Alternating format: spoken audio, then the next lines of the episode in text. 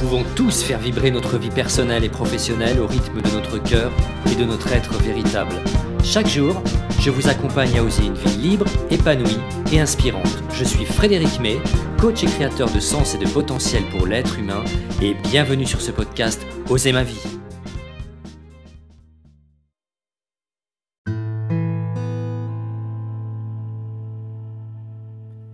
Jamais une année nous aura fait poser autant de questions, et notamment celle de l'épanouissement professionnel, entre chômage partiel, télétravail, effectifs réduits, stress, ennui ou sans emploi, et j'en passe. Ce genre d'année chaotique ne peut pas amener la paix dans notre cœur ni dans notre cerveau. Et si c'était le bon moment pour penser à son avenir professionnel? Je n'ai pas dit changer sur un coup de tête, mais initier la réflexion en se posant les bonnes questions et en posant les bons diagnostics. À commencer par ce que je ne veux plus. C'est la première bonne étape. Qu'est-ce que je ne veux plus dans ma vie professionnelle? Et d'ailleurs dans ma vie personnelle également.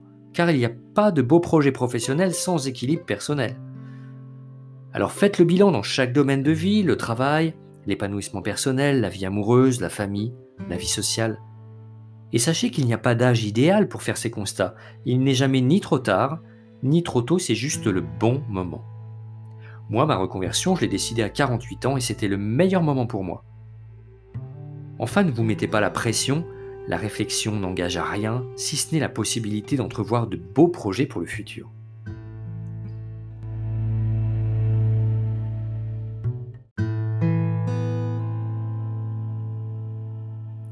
Et c'est aussi l'occasion de prendre conscience de ce que l'on vaut vraiment, qui je suis vraiment, qu'est-ce qui est important pour moi, mes valeurs profondes, mes expériences et compétences, mes atouts et talents, mes réussites et qualités, mais aussi mes limites, mes peurs, mes besoins, ma relation à l'argent, à la sécurité, ce sont souvent de simples perceptions, des croyances, des schémas de pensée, mais qui nous font imaginer le pire, ou bien que ce n'est pas pour nous, ou que c'est trop risqué. Cette découverte et mise à jour de soi est un travail d'introspection qu'il ne faut pas négliger et auquel il faut laisser du temps pour se retrouver et apprendre à se connaître vraiment. C'est aussi une période privilégiée qui nous fait réaliser au combien nous sommes importants et qu'il est temps de prendre soin de soi. Bien manger, bien dormir, bouger, éviter les excès, sortir, aimer, agir, s'amuser, se connecter à la nature, pour stimuler le meilleur en nous ainsi que nos émotions positives.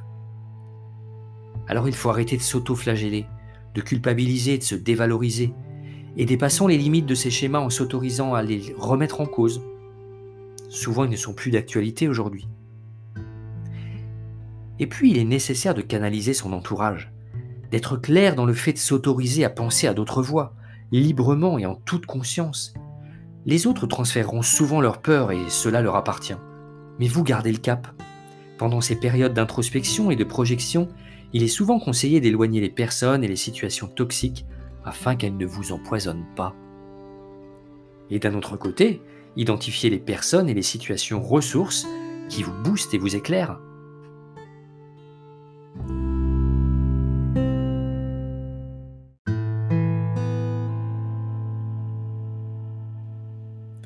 Et puis si vous commenciez à identifier les vraies motivations affirmatives et positives qui vous attirent. Parce que c'est difficile d'envisager un objectif sur ce que l'on ne veut plus. De plus, le cerveau ne connaît pas bien la négation. Si je vous demande par exemple de ne pas voir la tomate rouge sur l'assiette, eh bien vous allez vous focaliser sur la tomate rouge, non? Et vient le moment du rêve, des réflexions hors piste, des projections sans limite, vous pouvez partir d'une grande feuille blanche par exemple et y noter, coller, peindre ou dessiner tout ce qui vous fait vibrer ou vous a fait vibrer par le passé, tout ce qui vous procure des émotions positives, tout ce qui vous donne envie de vous lever le matin.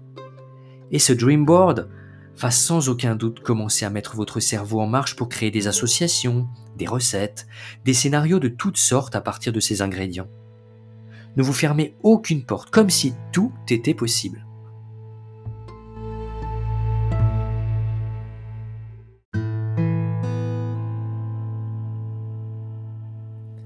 Alors, quelle hypothèse souhaiterez-vous approfondir?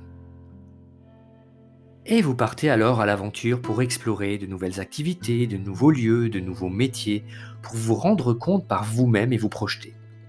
Et votre cœur va vibrer et se tourner à un moment donné vers une ou deux pistes réalistes. Au fait, quelles sont toutes les pistes qui pourraient s'offrir à vous? Changer de métier dans la même entreprise ou ailleurs? Postuler pour le même métier dans une autre entreprise? Ou dans la même, mais en posant de nouvelles conditions qui font sens aujourd'hui pour vous. Ou encore créer une entreprise ou imaginer d'autres horizons L'humanitaire ou le domaine de l'art par exemple. Et que devrez-vous apprendre pour donner vie à ce rêve? Et de quelles ressources disposez-vous et de quoi aurez-vous besoin? Et au niveau financier, combien vous faut-il? Comment obtenir ce qu'il vous manque? De combien vous avez besoin pour vivre? Et question souvent cruciale, dans quelles conditions vais-je quitter mon employeur actuel afin d'optimiser encore les chances de réussite du projet?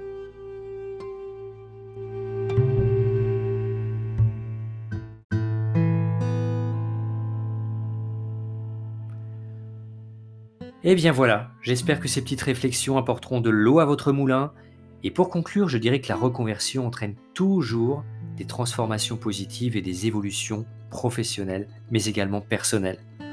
Pour beaucoup de ceux qui la choisissent, c'est une renaissance, un nouveau départ qui implique de la mobilisation mais qui donne tellement de sens à leur avenir. Qu'elle soit voulue ou subite, la reconversion professionnelle amène des prises de conscience à tous les niveaux et des remises en question qui aboutissent à de merveilleuses transformations. Quelle que soit l'issue, chacun ressort grandi au travers de ce processus. Il faut juste se donner le temps, ne pas précipiter le processus, accepter de faire un travail sur soi pour grandir, adopter une organisation efficace, faire les bons choix et passer à l'action. Mais attention, la pression de l'enjeu tue le plaisir du jeu. Abordez cette réflexion positivement et n'hésitez surtout pas à vous faire accompagner pour avancer plus sereinement. Alors, osez initier la réflexion, vous ne le regretterez pas.